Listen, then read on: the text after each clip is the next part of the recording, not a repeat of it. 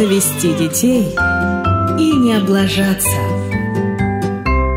Здравствуйте, это Мы. очередной выпуск подкаста «Завести детей и не облажаться». С вами э, Лена Боровая, авторка канала «Мать года» на Ютьюбе, психолог, журналист и мама мальчика Кости. И Настя Красильникова, ведущая телеграм-канала «Вашу мать», и журналистка, и у меня тоже есть сын, его зовут Федор. Сегодня у нас будет горячий подкаст. Мы будем говорить о сексе. Нет, ты перешла на какой-то на, секс по телефону. Ты. Да, я даже готова взять на сегодня себе псевдоним э, Лена Жаркая. А ты не хочешь? Ой, я даже не знаю, я, по-моему, сейчас зарделась. У меня нет идей для псевдонима. А, кстати, это неплохой способ э, разнообразить вашу сексуальную жизнь э, в, в момент ее отсутствия, в первый год жизни ребенка. Просто придумывайте сексуальные псевдонимы и разговаривать сексуальным голосом. Да, это интересная идея. Ну что, это тоже имеет отношение к сексу. Но на самом деле, шутки в сторону, э, если можно, я начну с очень-очень-очень серьезной темы. Подожди, подожди, давай как-то получше заявим. Мне кажется, что мы должны сейчас четко проговорить, что мы говорим про секс после родов. И это сильно отличается от того секса, к которому вы привыкли в этой полной чудес жизни. Да. Давай, начинай. Начнем с того, что э, я проговорю дисклеймер. Да? Мы не врачи, поэтому если у вас какое-то состояние, например, какая-то постоянная боль или какие-то выделения, кровотечения или какие-то другие сложности, возможно, даже психологического характера, но вы их расцениваете как серьезные, пожалуйста, не используйте этот э, подкаст как кремлевскую таблетку, а обращайтесь к специалистам. И э, вторая важная вещь, с которой я хочу начать, это вообще, э, что такое секс. Значение этого слова — это, как мы знаем, пол когда вы заполняете анкеты на шенгенскую визу или на какую-нибудь еще визу, там есть пункт секс, и вы там пишете не yes или no, а вы там пишете M или Ж. Нельзя не говорить о сексе, не сказав о базовых вещах. Я сейчас э, обращусь к данным, которые раскопала моя подруга, детский писатель Наташа Ремеш. Мальчики обнаруживают свой пенис э, в возрасте нескольких месяцев, иногда нескольких недель э, в процессе игры и довольно быстро э, узнают, что это пенис, и э, с пенисом находятся в полном контакте, потому что, чтобы, например, пописать, мужчине нужно прикоснуться к пенису. Девочки узнают о своей вульве. Тут нужно понимать, что даже это слово вызывает передергивание у многих. И в основном все называют э, свои половые органы словами там, ну это, Там внизу. там внизу, ну это. Девочки, в общем, узнают, что у них там, э, примерно в возрасте 11 лет.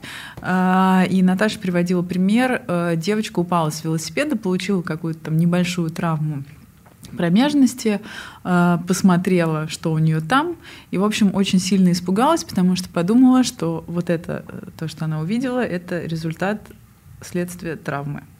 Следствие Вот. падения с велосипеда. Да, да. Поэтому очень важно быть в контакте еще с ребенком вашим и быть вам в контакте со своим телом, чтобы понимать, что у вас находится там, потому что, И как это например, называется. Да, как это называется, как это выглядит, какие есть э, подразделения этого органа и какое, какая часть вашего органа за что отвечает. И в деле под названием секс это тоже очень важно, потому что человек это такой вид, который может заниматься сексом для получения удовольствия. Доступно как мужчинам, так и женщинам.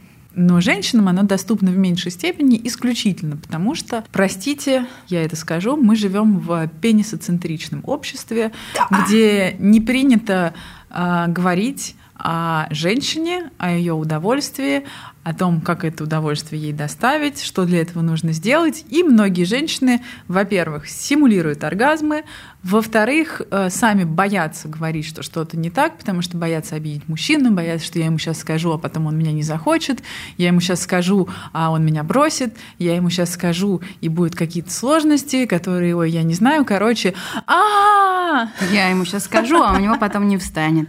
А это же самое страшное, что у кого-то не встанет, правда? Секс связан в нашей культуре э, советского общества с грязью, с чем-то отвратительным, с чем-то недоступным, э, постыдным. Постыдным, да. Это так быть не должно, потому что когда родители внушают э, детям, что вот условный блуд до замужества это грязно, вот после печати в паспорте э, не происходит срыва э, установок о том, что это грязное явление. И вот эту вот сетку грязи секса снимать надо, э, и это касается не только после родового секса, это касается секса в принципе. Итак, секс после родов. Давайте перейдем. Допустим, у вас э, была некоторая сексуальная жизнь до родов, возможно, там с одним партнером э, в последнее время. Секс часто э, в связи с какими-то состояниями заканчивается в, ну, в какой-то момент беременности. Это обычно медицинские показания, их не очень много, мы их не будем озвучивать, потому что это вопрос к вашему лечащему врачу. Да, но, как правило, при здоровой беременности никаких ограничений на занятия сексом нет. Да. Кроме вашего желания. Кстати говоря, если вы не хотите заниматься сексом, не заставляйте себя.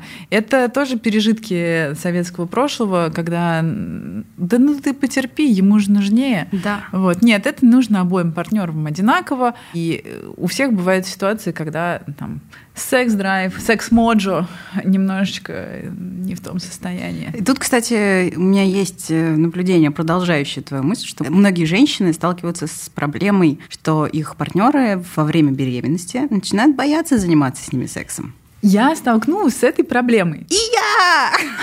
Но у нас просто так получилось, что к моменту, когда, как говорится, я понесла, а, я сегодня буду вас удивлять а, своими знаниями русского языка, я так решила. Так вот, а, наши отношения к этому моменту длились всего несколько месяцев, ну, например, три. Я оказалась беременной, и мой партнер испугался. Но поскольку отношения длились всего три месяца, они все еще были в той стадии, когда да, вы срываете друг с друга одежду и да. не доходите до кровати, да. потому что да. в коридоре да. как-то. Да. Он, ему было страшно, но недолго. И дальше в целом, а, ну, всю беременность э, у нас э, продолжалась, э, ну, все менее активная к концу этой беременности по разным причинам, но бурная сексуальная жизнь.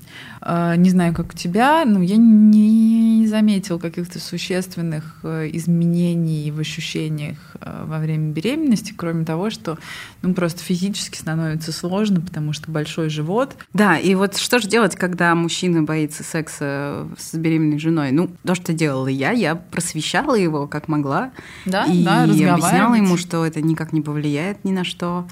И, в общем, довольно успешно. Люди, которые захотят в комментариях сейчас написать, что как же, неужели член моего мужа не будет соприкасаться с головкой моего нерожденного ребенка? Нет, не будет. Такие дела. Там, а, да, э, очень много слоев, как в мультике Шрек. Там, я похож на волк, у меня много слоев. Вот там тоже все похоже на лук, там много слоев. Если у вас есть возможность, вы беременны, у вас есть желание, то вы делаете это почаще, потому что потом, возможно, вам будет немного не до того. Как правило, всем э, женщинам, родившим детей, рекомендуют первые 6 недель после родов, иногда 8, воздержаться от половой жизни, чтобы немного восстановилась э, репродуктивная система. В общем, первые недели после родов – это э, большое испытание для э, родителей. И, как правило, все таки людям не до секса в этот момент. Если вдруг у вас все прошло без осложнений, все классно, и вы себя чувствуете в полной готовности, наверное, можно по согласованию с врачом приступать к половой жизни и до истечения этого срока. Да, но все таки следует быть аккуратными и внимательно прислушиваться к своим ощущениям. Все врачи рекомендуют использовать использовать барьерную контрацепцию а, вне зависимости от того, там, насколько здоров ваш партнер и так далее, и так далее, просто э, на всякий случай, потому что э, если э, вдруг какие-то раны внутри вас еще не зажили, это чревато довольно серьезными последствиями. Сюрприз, сюрприз заключается в том, что даже если у вас было кесарево сечение, и вы думаете, что ну, у вас-то там все как было, это вовсе не обязательно может быть так. Например, мне было очень больно заниматься сексом довольно долго после родов, при том, что ребенок не проходил через естественные родовые пути. И, к сожалению, вот такие последствия, э, да, тоже могут вас настигнуть. Все индивидуальны, и я подозреваю, что есть люди, которые даже после естественных родов э, на вторую неделю начинают заниматься сексом, и у них все окей сразу. Но давайте так, э, лучше на это не рассчитывать. И здесь очень важно иметь доверительные отношения с партнером. Очень важно уметь сказать, что вам больно, что вам неприятно. Да, может быть, в конце концов, что вам вообще не хочется mm-hmm. прямо сейчас заниматься сексом или перехотелось, потому что это не совсем то, как вы себе представляли, к этому можно вернуться там через какое-то время. Да, и тут э, тоже хотелось бы мне поговорить про такой замечательный совершенно миф, который существует в головах многих людей, и в моей голове он тоже существовал. А, есть такая байка, что якобы после родов секс станет каким-то совершенно запредельным, космическим, мультиоргазмы, там какие-то новые ощущения, суперчувствительность и так далее. Я допускаю, что у многих людей это действительно так. Давай, у некоторых лучше. Я думаю, что у многих. У э, некоторых людей это действительно так, вероятно. Но я э, как бы не выиграла в этой лотерее. А, ничего принципиально не изменилось в моей чувствительности, кроме того, что первые несколько месяцев было тупо больно. Хорошо стало совсем не сразу. Вот, и вернуть себе свой былой темперамент мне до сих пор не удалось, но это скорее связано с тем, что родив ребенка при наличии выбора потрахаться или поспать, вы, скорее всего, выберете второе. И тут мы приходим еще к моменту, который мы уже обсуждали в нашем другом выпуске. Многие папы, они могут э, без понимания отнестись э, к тому, что вы не готовы э, сегодня, как Настя сказала, трахаться мужчины начинают э, обижаться, начинают да, давить. это давить, да, манипулировать этой обидой, говорить, я ревную, ты там вся в ребенке. Э, ну, смотрите, ревность это не часть э, здоровых отношений ну, вот такая болезненная ревность к ребенку. С этим надо работать с психологом. Что я хочу сказать вообще о сексе после родов? Породило мое более ответственное отношение к сексу, а именно то, что я действительно очень устаю, у меня э, очень много других каких-то забот, которые на меня валятся, и если раньше я могла бы там в ущерб своему желанию и своему там чему-то еще сказать, ну давай, давай, давай, конечно, давай, а что нет-то? То сейчас э, я взвешиваю, каково мое состояние, как э, значит, наличие секса прямо сейчас отразится на моем состоянии потом, эм, потому что ну, э, там, хороший секс, он, э, э, ну, это не просто лечь и полежать, да? ну, количество пострадало. Я так понимаю, что в твоем телеграм-канале, у тебя примерно такая же история, да. которая, ну, это связано с там, гормональными изменениями в период беременности, в период лактации. В период лактации там, падает либидо, уменьшается выделение естественной смазки, что приводит, и это тоже приводит к неприятным ощущениям. Давайте вы не стесняйтесь, э, покупайте лубриканты, Смазка, да. да, покупайте, покупайте какие-то там игрушки. Вот э, в целом я думаю, что какой-то там э, key point э, к тому, чтобы вот этот вот секс после родов был, э, который точно совершенно будет не таким великоколичественным, чтобы он великокачественным был, дополняйте его всем, что ваша фантазия считает приемлемым. Потому что я знаю, ну, что это такое, я понимаю, э, что это такое, когда там, тебя заставляют делать что-то, что ты э, не хочешь. И тебя даже не заставляют делать, да, а тебя как бы э, манипулируют в этом. Тебя заставляют чувствовать себя виноватой за то, что ты не хочешь да, этого делать. Да. И э, старшие женщины говорят, например, да что ты, да давай, ну там, пойди ему навстречу. Да это вот для него важно. Я уже об этом говорила. Это важно для всех. И также для всех важно, чтобы это происходило в момент обоюдного желания. И, честно говоря, довольно сложно расслабиться, зная, что за стеной там спит твой ребенок, который может в любую секунду проснуться. Сюрприз! У тебя такое Ой, бывало? Да, да, да, это ужасно. Это, это, и, и это вообще невозможно расслабиться на самом деле. И это первое время происходит примерно всегда, а, особенно если длительное грудное вскармливание, там дети могут внезапно начать просыпаться раз в час. Да, и, да. короче... Это, это те еще кайфоломы, э, эти дети. Они просто и, и уже подгадывают. Это, если честно, то тут тоже действительно иногда даже речь не идет ни о какой прелюдии, потому что ты понимаешь, что, господи, так, давай уже побыстрее, просто потому что нам надо, ну как там сейчас, давай вот так, так, так, и это, а то вдруг он проснется, а нам надо успеть, успеть. Да, да, да, да. Еще вот это у меня стоит э, монитор видео няни, потому что я слежу, ну, понятное дело, в других комнатах за тем, как тела у моего ребенка в той комнате, где он спит, и вот это вот постоянное поглядывание туда, оно, конечно, тоже не добавляет ни романтики, ни драйва, ни э, безумного сексуального желания, потому что когда ты все время вынужден думать еще о чем-то, это довольно а... Знаешь, мы останавливаемся и прислушиваемся. У нас нет видеоняни. Мы просто иногда, знаешь, там типа какой-то шорох, так типа оп. Не спит, спит, спит, все, давай, поехали. Да, ну, в общем, э, э, да, секс после родов сопряжен с некоторыми дополнительными сложностями. Мне кажется, что если бы у меня когда-нибудь появилась возможность э, где-нибудь оставить ребенка на пару дней и куда-нибудь свалить, то, в общем, секс это единственное, чем я бы занималась, потому что я помню себя, и я помню, для чего мне это было важно, и насколько большой частью моей жизни это все было. И мне ужасно жаль, говорю откровенно, что это больше не так по десяткам разнообразных причин. И я бы хотела вернуть в свою жизнь секс. Я полностью с тобой согласна. А также спонтанный секс. Кстати, невозможно, когда вы стали родителями, да, да, заняться спон... сексом, не договорившись об этом предварительно. Причем, когда я говорю предварительно, я всерьез имею в виду, что типа за два дня.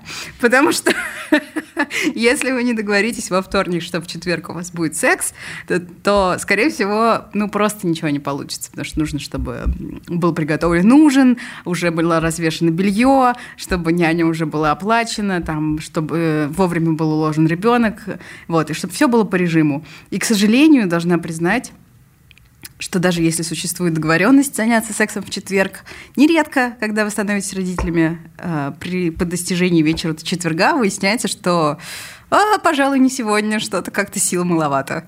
Ну, или там у ребенка начинает резаться зуб, э, или, э, ну, короче, может произойти там тысяча вообще разных э, ситуаций. Но да, я тоже хочу вернуть секс-драйв в свою жизнь. Ну, он возвращается, слушай, я знаю, он возвращается. Но пока не вернулся. Э, такая еще важная вещь, да, э, новоиспеченная мама может не хотеть или не мочь заниматься сексом от э, там боли, а также она может там не хотеть, потому что кажется себе непривлекательной. Да, потому а, что, как мы знаем, после родов и вообще беременность очень меняет тело, и многие, многим кажется, что это изменение в какую-то худшую сторону, потому что тело перестает там быть таким же упругим, таким же гладким и плоским, каким оно было до беременности.